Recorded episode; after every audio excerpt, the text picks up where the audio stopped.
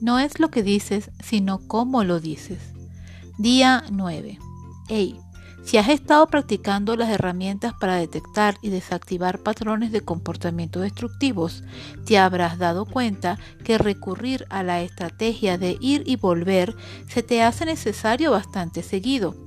Y esto es porque cuando examinas tus patrones de discusión, te das cuenta que hay mucho que corregir para que la comunicación sea fluida, equilibrada y educada.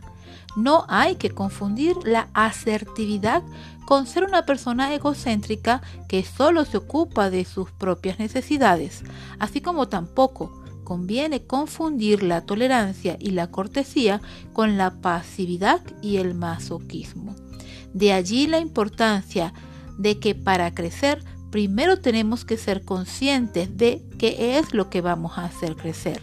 Si tienes defectos de carácter cubiertos por la negación, es muy probable que estos se fortalezcan en lugar de desaparecer y entonces tendremos un crecimiento que no es positivo en nuestras vidas.